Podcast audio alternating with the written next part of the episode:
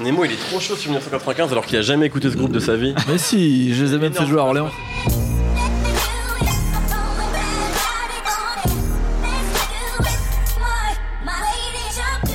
Bonjour, bonsoir à tous, c'est Mehdi Maizy, bienvenue dans le 31e épisode de No Fun, votre podcast musical hebdomadaire, toujours enregistré au tank. Remontons quelques années en arrière, 5 pour être précis. Les rap contenders cartonnaient sur YouTube et dans leur sillon, une nouvelle école de rappeurs en avait profité pour se faire une place et s'imposer comme les nouveaux espoirs du rap français.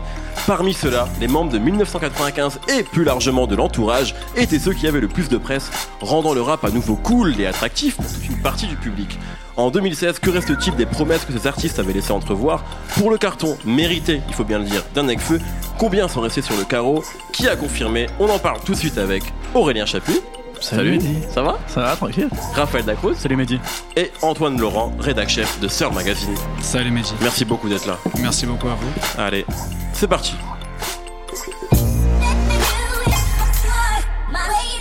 Quand on débarque dans ta résoie, fuck les putes, balance une grosse prod brute pour qu'on trompe les culs. Quand on débarque dans ta résoie, fuck les stupes, roule un gros cône brut pour qu'on smoke les trucs. Que ça soit une boîte, Ouais. un squat Ouais. ou un palace privé. Si c'est dans Paname, j'y vais avec mon squat. Que ça soit une boîte, Ouais. un squat ou un palace privé. Si c'est dans Paname, j'y vais Alors on avec vient mon d'écouter. Rap, Con- euh, Rap pardon, euh, dans ta réseau, excusez-moi, de Necfeu et Alpha One, et Nemo et Raphaël étaient super chauds. Surtout Raph. Hein. On, on peut le dire, euh, si on remonte en 2011, effectivement, je crois que ce morceau est sorti début 2011, les Rap Condensers cartonnaient, et euh, à l'époque, beaucoup de gens ont parlé d'un nouveau mouvement, d'une nouvelle école dans le rap français. Euh, avant de dire si c'était justifié ou pas et ce qu'il en reste, euh, est-ce qu'on peut revenir là-dessus et sur l'éclosion un peu de ces rappeurs-là, Raphaël? Alors, tu veux parler de quoi exactement? De Rap Contenders ou de 1995 De tout ça, finalement, parce que c'est un peu lié, quelque part, en tout cas, de, la nou- de cette nouvelle génération de rappeurs français dont on parlait à l'époque. Moi, je pense que hum, au début des années 2010, on arrivait peut-être à une fin de, de cycle dans, dans le rap français. Hein. On, on quittait un petit peu, en tout cas, on arrivait peut-être au bout du cycle du rap de, allez, pour être très schématique, du rap de Terre Terre et de Bicrave. Euh, euh, on avait des artistes comme Despo ou Lalco qui euh, aussi, de leur côté, avaient essayé de déconstruire quelque part ce qu'avait fait euh, l'école Time Bomb, c'est-à-dire avec des flots beaucoup moins métriques, euh, moins droits. Complètement, ouais. Euh, Moins académique. Et puis, euh, on, on arrivait peut-être au, au bout aussi, au, au bout de souffle de, de l'esthétique néochrome qui avait fait de la marginalité extrême une espèce de d'absolu, quoi, la crasserie, comme, euh, comme pour citer euh, le grand Capote. capote, 25G, etc. Et que ce soit 1995 avec Dans ta Résoie, qu'on a écouté juste avant, ou peut-être un morceau comme Normal de Gizmo, on, on revenait à quelque chose d'insolent, mais plus détendu dans l'attitude. Quelque part, je pense que ces artistes euh, ont synthétisé plein de choses dans le rap, du rap français qu'ils ont écouté, et ça faisait autant penser à Doc Gineco qu'à qu'à X-Men quelque part. Ils arrivaient à faire peut-être la synthèse de tout ça. Euh, et d'une certaine manière, euh, j'avance un peu dans le temps, mais ils ils sont fait vite accepter aussi peut-être de, grands médias. On les a vus chez Ruki, on les a vus sur LCI, chez plein de gens, parce que finalement, ils, ont fait du rap avec des codes qui étaient déjà peut-être acceptés, qui étaient déjà bien diffus en fait dans, dans un auditoire plus large que celui du rap. Euh, donc c'est peut-être en ça qu'ils étaient pleins de promesses, c'est-à-dire euh, de passer à, à l'étape supérieure, à l'étape d'après, de, de démocratiser le rap en ayant des techniques vraiment rap, c'est-à-dire que c'est pas de la pop. C'était des vrais rappeurs, ouais, C'était des vrais rappeurs. Qui rendaient hommage aussi à- c'est pour ça au rap voilà. des années 90. C'est pour ça qu'on arrive à 2015 avec Nekfeu qui cartonne et qui en 2016 arrive à avoir une victoire de la musique. Antoine, notamment euh, au sein de Soul Magazine, comment vous, vous aviez euh, vu euh, l'arrivée euh, de ces rappeurs-là En fait, on l'a vu, euh, on l'a vu en live. En fait, c'est, euh, je me souviens très bien d'un, live à Lyon au Transborder organisé par. Parce que tu viens de Lyon il À la base, on est plus ou moins basé sur Lyon. Ouais. Et euh, donc un live organisé au Transborder par, euh, par le collectif L'Original, euh, Random Axe, donc euh, Black Milk, Culty Simpson et Sean Price, euh, Et 1995, parce qu'ils étaient toujours dans, ce- dans ce délire, euh, l'original toujours dans ce délire de, de mélanger les générations et de rendre hommage. L'Original, c'est un festival euh, bien connu à Lyon, et un excellent festival d'ailleurs. Exactement. Euh, et, et du coup, 1995 était censé être l'ouverture de Random Axe. Sauf qu'au final, les gens qui étaient là étaient venus pour un 995, euh, des gens qui n'avaient qui jamais posé un pied dans une salle de concert. Euh, ce qui a créé quelque chose, une situation assez étrange où au final, euh, le, le mec a finalement demandé à, à 995 euh, de passer en, après Random Axe et à Sean Price de monter sur scène avant. Ouais. C'est-à-dire que Sean Price a ouvert pour Sneezy. Ah, Exactement. Et ce qui a fait une situation euh, très cocasse où euh, des, des gamines, Non, il n'y a Des pas de jugement de valeur, c'est une, c'est une vraie info. Et des, des, des, des, des gamins, des gamines de 15 ans, des mecs plus curieux, des mecs plus vieux, étaient là euh, face à Sean Price un peu dépité qui se retrouve à rapper dos à la scène. Ouais, je me souviens de ça. euh, dos à la scène parce que choqué par euh, le manque d'entrain du public. Donc, euh, Anne 5, on l'a découvert comme ça, par un engouement euh, en fait quasiment Qui a pris très vite, qui a pris très vite et qui a choqué pas mal de monde et qui euh, et qui au final en fait était quelque chose de très très nouveau pour pas mal de gens euh, en dessous de, de- de 15 ans. Ouais, toute une nouvelle génération. ouais. Il y, a eu un Raphaël truc, et, il y a eu un truc symptomatique un petit peu dans, dans- dans la même dynamique de, que ce que vient, vient de nous raconter notre collègue de Searle, c'est-à-dire que euh, en 2011, euh, les, les auditeurs de Skyrock avaient voté pour leur groupe favori de l'année 1995, alors qu'il n'y avait aucun morceau qui passait en playlist. C'est vrai. Donc il y avait un espèce d'engouement populaire grâce à Internet, peut-être grâce aussi à la scène. euh, Il y, a les- il y avait les soirées Kanaikiki, il de y avait filles les dont on n'a pas encore parlé. on parlait de live, tu parlais de live juste avant, C'est un effectivement. peu après. C'est un peu après. Enfin, ouais, ça. ça, surfe là-dessus. Il y avait une espèce d'engouement en fait pour ce, pour ce groupe d'un seul coup. Peut-être parce qu'il était plein de promesses, ce dont on parlait tout à l'heure avec Tom et Eddie, peut-être parce qu'il était tout, Ouais. tout- tout simplement plein de promesses. Nemo. Moi, je dirais pas jusqu'à dire que c'était plein de promesses. Je J'ai pense dit qu'il y a- parce qu'il était peut-être plein de promesses. Ouais, moi je pense qu'il y avait une grosse histoire de timing quand même. C'est que c'est vraiment c'est le moment où tout, enfin une grosse partie des jeunes qui écoutaient du rap depuis pas forcément très longtemps, qui sont reconnus totalement là-dedans parce que c'était simple, c'était spontané et ça reprenait des codes euh, d'une musique euh, que moi par exemple j'ai connue, mais que eux, ils n'ont pas forcément Tu connue. vois, à chaque fois, j'essaie de te faire passer pour, Alors, un, je- mais- pour un jeune, et à chaque fois, tu te, tu te Ah. C'est pour ça qu'au final, je pense que moi, au premier abord, je les ai pas forcément écoutés de la même façon que euh, tu vois des nouvelles générations qui les ont écoutés parce Bien que euh, quand t'as écouté X-Men, euh, quand t'as déjà, enfin quand, quand tu t'es pris Retour aux pyramides quand c'est sorti et que Les tu Sages-Peaux acheté, aussi, tout ça, même. Sages-Peaux et tout, bah tu te dis quand t'écoutes euh, 1995 au premier abord que euh, bah oui c'est enfin voilà c'est des jeunes qui reprennent euh, la même façon et à mon avis ils ont concrétisé euh, tout ce que le rap indépendant avait pas réussi à faire dans les années début des années 2000 ça peut être Triptyque ça peut être euh, Dose enfin il y a plein de mecs qui avaient testé des choses qui étaient dans les mêmes mouvances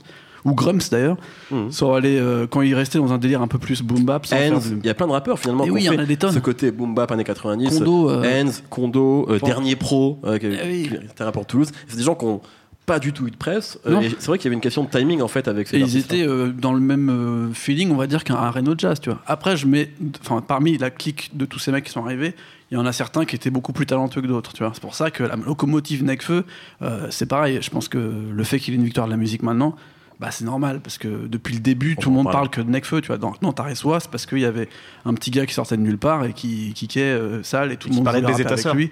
Ouais, et puis surtout, ouais, il y avait, il y avait aussi cette, euh, voilà, c'était cette insolence. oui, et puis cette facilité euh, à casser tous les codes, parce que c'est vrai qu'en France, on était quand même dans un rap très stigmatisé à l'époque, euh, où euh, si t'étais pas de la rue et tout, comme l'a dit Raphaël, bon bah, on- tu, fin, tu pouvais pas vraiment faire du rap, ou tu enfin, t'avais pas de position réelle pour ce genre de, de Bah, rappeur. c'est quand même pas les premiers mecs qui étaient pas très street qui ont marché dans le français. C'est pas en- les premiers. Non, mais en vrai, il y a eu, il y a eu Orelsan juste avant, qui a un peu euh, euh, ouvert des brèches sur certains trucs, mais en, mais en vrai, il a été obligé quand même de. Enfin, pas obligé, mais il était euh, co-signé par Scred, euh, il a fait des morceaux avec Nesbill. Il fallait toujours qu'il y ait quand même un, un retour à un certain rap, euh, tu vois, un peu street, quoi. Mmh. Alors que 1995 et tout ce qui arrivait derrière, c'est les premiers qui étaient totalement affranchis de ça.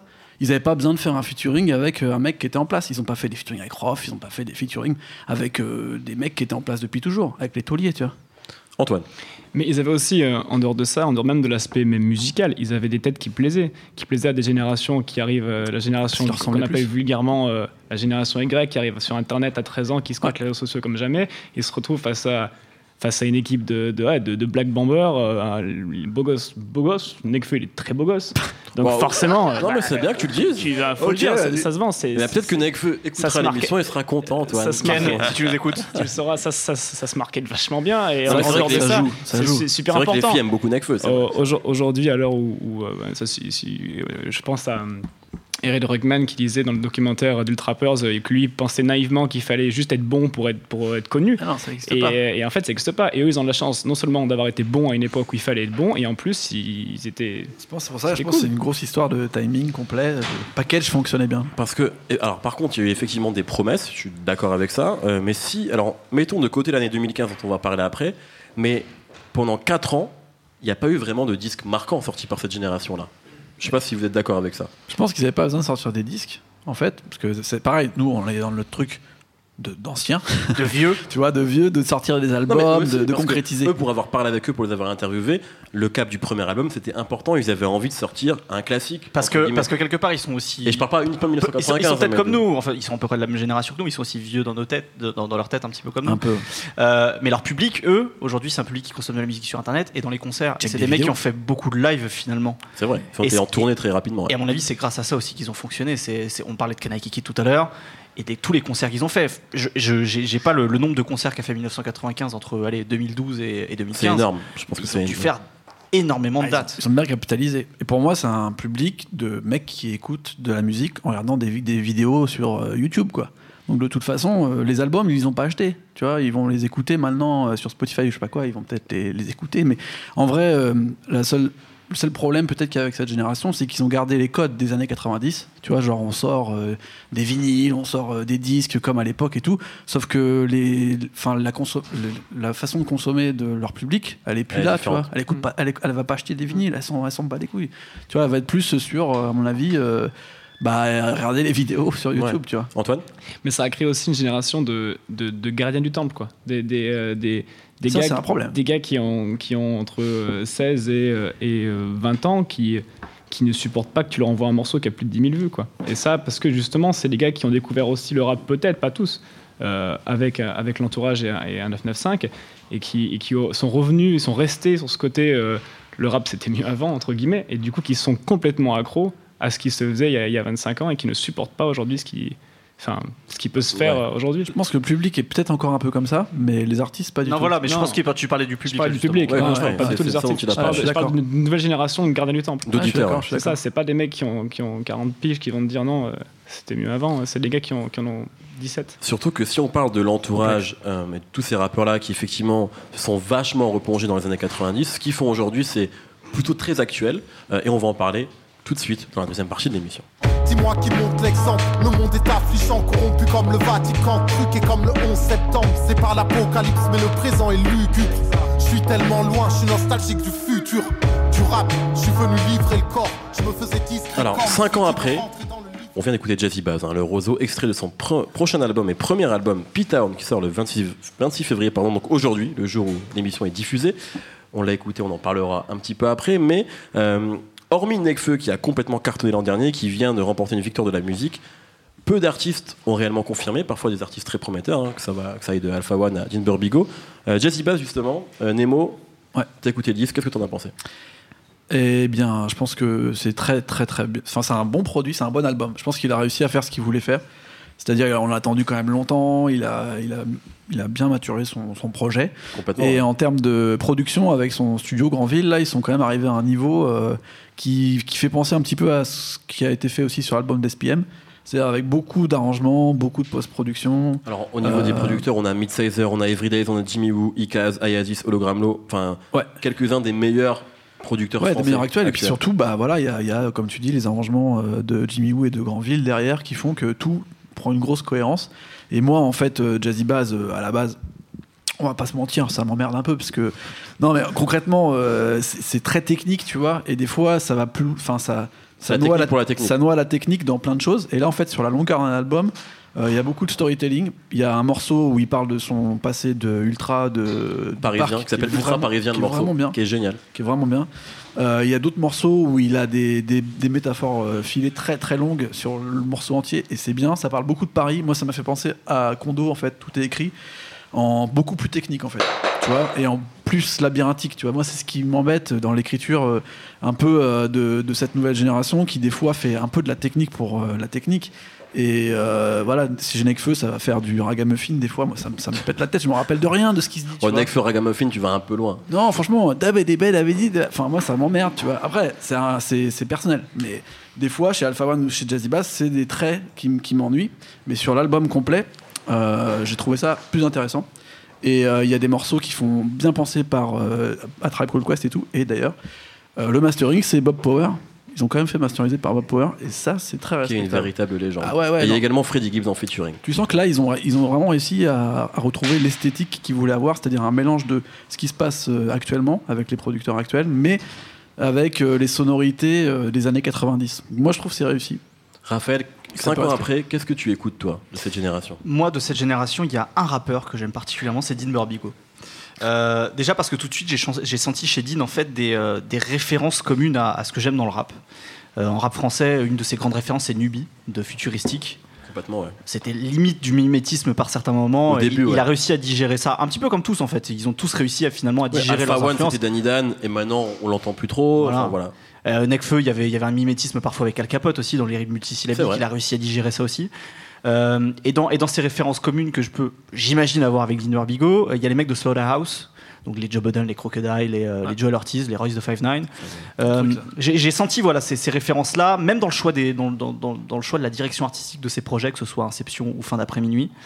Et c'est même un, un de ceux en fait qui m'a le plus impressionné par son attitude, pas, pas tellement par, par, par série, mais par son attitude dans les rap contenders. Oui, Il y a un truc très charismatique chez lui aussi. Ouais, il, il a une espèce d'arrogance qui est qui, qui, euh, Naturel. qui est naturelle et qui, euh, qui a même pas besoin d'être accompagné par ses rimes à la limite des fois. Dans, dans sa manière de lever le sourcil ou de, de regarder son, son, son opposant dans les rap contenders, il y avait un truc, euh, il y avait un truc vraiment euh, agaçant pour le mec qui était en face de lui qui était assez marrant. D'ailleurs, j'ouvre une parenthèse et je la referme rapidement.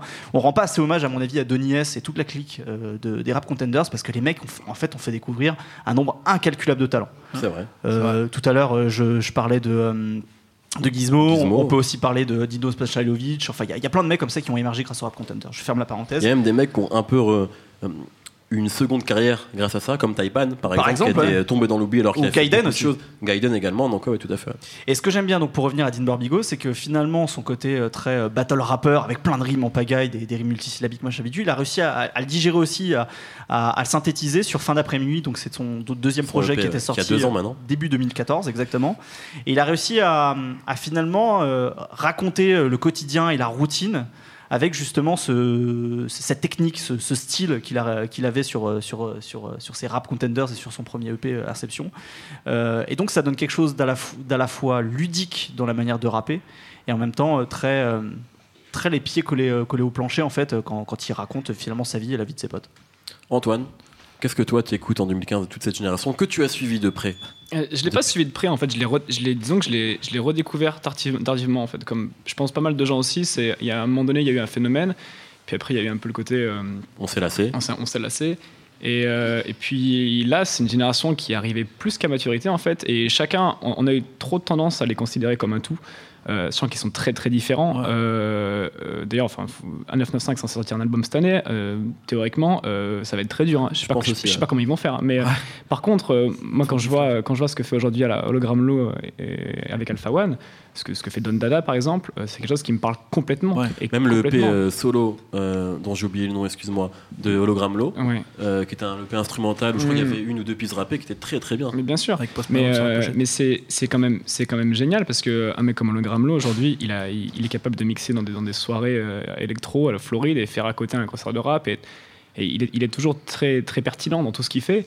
Et euh, et, et Alpha One aussi en fait. Euh, ce Ouais, son petit dernier peu- projet, Alpha One, il est- il est Alpha génial. Florent 2, il est très bien. il, il est génial. Et on sent qu'ils se sont détachés euh, de, de- de ce côté euh, de ce côté on, on reste homogène comme, comme, comme, comme collectif. On se voit avant tout on voit un- un- comme un nous.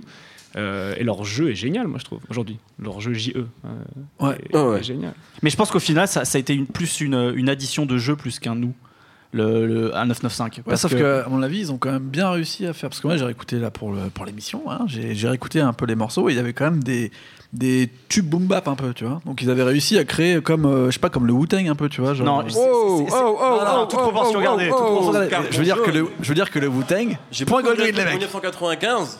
Non mais Mais attends. Non, mais le Wu Tang avait Method Man et You God, mec. Ils Oui, arrivaient alors, à faire attends. des morceaux. hein. Enfin, je veux dire, Là, là, euh, là où, là, où, là où je porterai un bémol, toute proportion gardée effectivement avec le Wu-Tang, c'est que le Wu-Tang, ils sont arrivés. euh, attends, arrête avec cette. Elle est pourrie cette métaphore, cette métaphore du Wu Tang. je Non, non, mais non, non, c'est Je important. l'assume pas. je Non, pas. c'est important parce qu'effectivement, sur ce côté euh, groupe choral avec plein de rappeurs et euh, disons un- une tête pensante, il, man- il- avec tout le respect que j'ai pour DJ Lo qui est un très bon producteur, il manquait peut-être un, un Ouais. Reza à tout ça. Moi, je suis justement. d'accord. Un mec qui avait une, une- une ligne conductrice parce que finalement, euh, sur, le, sur les premiers projets de, euh, du 1995, il n'y a pas la cohérence d'un véritable album ou d'un véritable groupe. C'est des individualités qui, qui, euh, qui s'additionnent et qui font que le projet fonctionne plus ou moins. La cohérence, je crois que c'est Funky Flav qui l'a porté en fait. C'était un peu lui le manager, euh, producteur, euh, DA du, du truc en fait. Les Antoine autres, ils venaient poser leur couplet. Bah, je pense, après, je. Mais Moi, je suis. En fait, justement, ce que tu dis sur le Gramlo, c'est intéressant parce qu'au moment où euh, l'entourage a enregistré l'album de l'entourage, donc qui- qui- qu'ils ont enregistré dans une villa en Ardèche, etc., etc. Hein euh, moi, Je j'avais l'appelle jeune entrepreneur. Exactement. J'avais euh, j'avais posé la question à Dean Bigot de savoir justement si euh, j'avais déjà utilisé la métaphore des Wu-Tang, ce qui était le résa en fait de tout le truc. Et je lui ai demandé justement dans, dans tout le collectif, est-ce que c'est pas Hologramlo est le seul producteur, est-ce que c'est lui qui, qui a, qui a le résa Et il m'avait dit à l'époque euh, que c'était plutôt FJ. Euh, qui, Ah ouais qui- qui était le. Ah, c'est ça en fait le problème, c'est que C'est ça le problème. non non non, c'est pas que FJ. Non non On attention. retiendra, on coupera ça. Attention, on coupera ça et FJ la prochaine fois qu'il me croise, il va me péter la gueule. Euh, non, non, je dis que c'est peut-être ça le problème, c'est que en fait, on sait pas vraiment qui est la tête pensante de tout ça. Là, d'un seul coup, on a l'impression que c'est FJ, parfois on a l'impression que c'est Lo, C'est parfois on a l'impression que c'est Funky Flav. Voilà. Et, et c'est peut-être très bien comme ça, hein, finalement, qu'il y, y a eu des personnes comme ça qui, euh, trouve qui, ça qui soient fort force de proposition. des disques sans Ouais. qu'il y ait de vrais Mais leaders. c'est- voilà. ça, on, a, on a vraiment, ils, ils ont, c'est une bande d'amis avant tout qui a voulu faire un disque ensemble pour le délire, mais ils ont pas eu, ils ont jamais vraiment eu, eu la, la, la- je veux dire, la prétention de faire quelque chose de hyper cohérent, notamment son entourage. Par contre, pour Je finir là-dessus, 1995, c'est sur- différent de c'est différent, je suis d'accord là-dessus. Sauf que à l'époque où ils ont sorti, euh, ils ont sorti euh, le premier album, c'est La Source, c'est ça? Oui, Tout à fait. Euh, non, euh, le premier EP c'est La Source, Source, la la suite, suite. Voilà. et après l'album c'est Paris Sud Minute. J'ai redécouvert pour, pour rappeler. Euh, ju- justement, en fait, euh, ils étaient jeunes, ils étaient jeunes, ils étaient encore pas, pas au niveau qu'ils sont aujourd'hui. C'est vrai. C'est pour ça qu'ils ont peut-être réalisé qu'ils avaient des, des, euh, des goûts différents aussi. Et c'est Alpha One et Hologramlo, aujourd'hui dans, dans Don Dada par exemple, donc pour revenir là-dessus, ils, sont vachement cohérents. Et on sent en, que- en, tant, en tant que chef d'orchestre, il est vachement bon. Et peut-être qu'avant, c'était plus dur euh, de, voilà, de gérer tout- toutes les, les individualités qu'ils avaient et tout. Par contre, Voilà. personne ne parle de Sneezy là. Alors justement, on va pas en parler, euh, mais récemment, parce qu'on n'a pas le temps, c'est juste une question de Oh temps. là là là. euh, on a parlé de Nekfeu qui effectivement dès le début a été vu comme le plus talentueux, le plus beau gosse Antoine, on sait, calme-toi. La meilleure Euh, veste. Et euh, il a cartonné l'an dernier, il vient d'avoir une victoire de la musique. Est-ce que ça vous a fait plaisir que Nekfeu ait une victoire de la musique? Moi, je suis très content pour lui, c'est mérité. Vu le parcours du mec. euh, Il a fait ses classes hein, quand même. Il a fait ses classes, vu le parcours du mec, c'est c'est très bien. C'est pas un album que je réécoute très souvent, mais c'est un album qui est très bien fait. Il y a des morceaux d'exception. Je trouve qu'un morceau comme Égérie, par exemple, c'est un très très bon C'est morceau. quand même un vrai bête de single, Égérie. Il faut le dire. c'est un très très bon morceau, que ce soit dans, dans l'interprétation, dans, dans le texte, etc., dans, dans l'impression de vertige qu'il donne par rapport au succès. Euh, moi, je trouve que c'est mérité. Après, il y avait d'autres albums en face de lui euh, qui, qui étaient très bien, mais je pense que c'est mérité pour Nekfeu. Nemo. Ouais, en fait, euh, non, c'est vrai, je pense que c'est mérité aussi. Après, euh, je pense que c'est facile pour euh, le monde de l'industrie musicale de prendre Nekfeu comme représentant du rap à l'heure actuelle. Ouais, que Booba, bien sûr, et même que Youssoufa. À mon avis, c'est plus facile pour tout le monde. Bien sûr. Mais euh, justement, je trouve ça intéressant qu'il a un vrai discours, euh, qu'il ait des positions sur des choses et tout. euh. Enfin, on voit qu'il est, s'il reste, il va avoir beaucoup de choses à, à faire. Il a un parcours, à mon avis, qui est, euh, qui est à défricher, quoi. Ouais. C'est très intéressant. Il a Ouais. une très belle veste aussi. Splendide. C'était superbe. Antoine Moi, ça me fait ni chaud ni froid. Le- La victoire de la Ouais. musique, en l'occurrence, ça, me- ça me parle pas. Ouais, on s'en euh, fout, j'avoue. Non, mais en- en- en- dans le fond, on s'en fout. Quand, Non, on, quand mais- on aime le, le rap en France, on s'en fout des victoires de la musique. On préfère les ABCDR. 113, mec. Bien sûr. Mais après, voilà, si, si on doit, si on doit juger ça au parcours du mec et euh, d'où il vient et d'où il arrive, je pense que c'est une C'est bien. bonne chose pour lui en Ouais. tout cas. Même Une dernière question, messieurs, pour vous, et peut-être pour toi. Où est passé Esso Luxueux, qui était un super rappeur euh, de Cool Connection C'est ça, hein Cool Connection avec Jazzy Bass. Moi, je Je fais un refrain. tu parles. Savez pas, personne ne sait Si, cool Personne connexion. À, part- à part Sébastien Salis à la technique. Si, c'est. Très bien. Eh ben écoutez, je vais rester tout seul Si, avec si, non, moi, je sais. Il est en featuring sur Jazzy Bass. Il Mais il fait juste un refrain. Ouais. C'est un super rappeur, vraiment un rappeur super talentueux. Et c'est dommage, hein, il a rare, très très rare. rare. Mais il, tourne avec eux quand même. hein. Il, Il tourne, il tourne quand même avec eux, donc euh, peut-être euh, le Best Kept Secret. Peut-être, peut-être. Merci messieurs, c'était très intéressant. Alors traditionnellement, c'est toujours comme ça dans nos fun. Je vais vous demander de nous citer un coup de cœur. Ça peut être un film que vous avez vu, un disque que vous écoutez, une femme que vous avez croisée dans la rue. Et je commence avec toi, Raphaël. Bah, Si on parle d'une femme, je tombe amoureux toutes les minutes. moi. Je sais, c'est pour ça. Je suis, un- je suis un sentimental. Et c'est parce que je suis sentimental justement que je vais vous parler d'un album absolument fantastique. Transition. T'as vu ça un petit peu? C'est l'album de BJ de Chicago Kid Ah. qui s'appelle In My Mind. Dont C'est tu son- parles à chaque émission en fait. hein. Faut le c'est dire. vrai que sur le premier No Fun, j'en avais parlé. C'était Ouais. son premier single qui s'appelait Church. Là, c'est vraiment son album qui est sorti le, euh, le 19 février dernier. C'est son premier album officiel. Il avait déjà sorti euh, Pineapples euh, Now Laters qui était sorti en 2012, si je dis pas de bêtises. Il avait sorti aussi un EP de Noël, des mixtapes. Là, c'est vraiment son premier album qui, sort chez- qui sort chez Motown quand même. Euh, c'est un chanteur de Chicago qui est très connu pour ses featuring avec TD, avec, euh, aussi avec Freddie Gibbs, avec Rick Ross et sur le dernier Dr. Dre. C'est un vrai album de soul comme on peut le faire en 2016, dans le sens où il y a cette tension entre spiritualité et sexualité, comme ce qui a pu faire des albums comme Let's Get It On de Marvin Gaye et Voodoo de D'Angelo, de grands albums. Et Kanye West, The Life of Pablo. Non, j'irai pas jusque-là. Euh, bref, c'est un très bon album de soul. Et si vous n'avez pas le temps d'écouter l'album, écoutez juste le single Love Inside. C'est fabuleux. Oh putain, il a Nemo. vendu. Hein. Nemo, ton coup de cœur. Eh bien, je voulais parler de BJ's euh, Chicago Kid, mais on vient de me couper l'air te- Non, euh, du, un peu dans l'ambiance de cette euh, réminiscence années 90, euh, il y a un EP ou album de Audio Push, le duo produit, enfin produit, sur le label de Hit Boy, qui a sorti un nouvel EP, donc qui s'appelle Inside the Vibe. Et euh, bah voilà, d'habitude, euh, j'évite un peu ce genre de, de choses parce que ça ça m'a saoulé un peu de refaire des sons qu'on a entendus il y a 20 ans. C'est à cause de ton blackout, ça. Ouais, j'ai fait un blackout. Et euh, pour le coup, là, vraiment, euh, j'ai trouvé ça bien.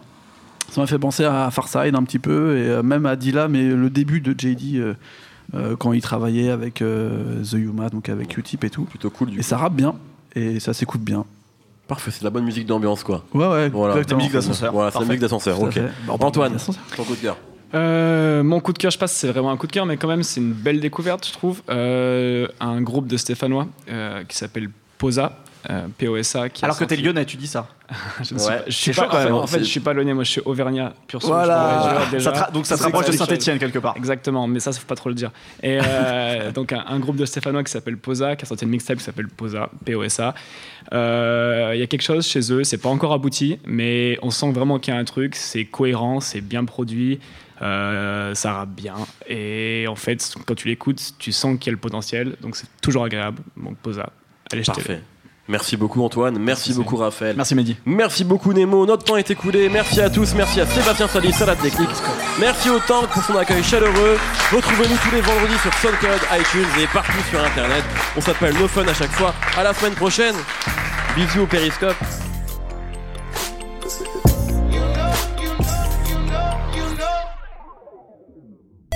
Salut à tous, c'est Jean Z. No Game, le podcast jeux vidéo, c'est tous les mercredis sur iTunes, SoundCloud, Deezer, YouTube, Facebook et Twitter. À la semaine prochaine.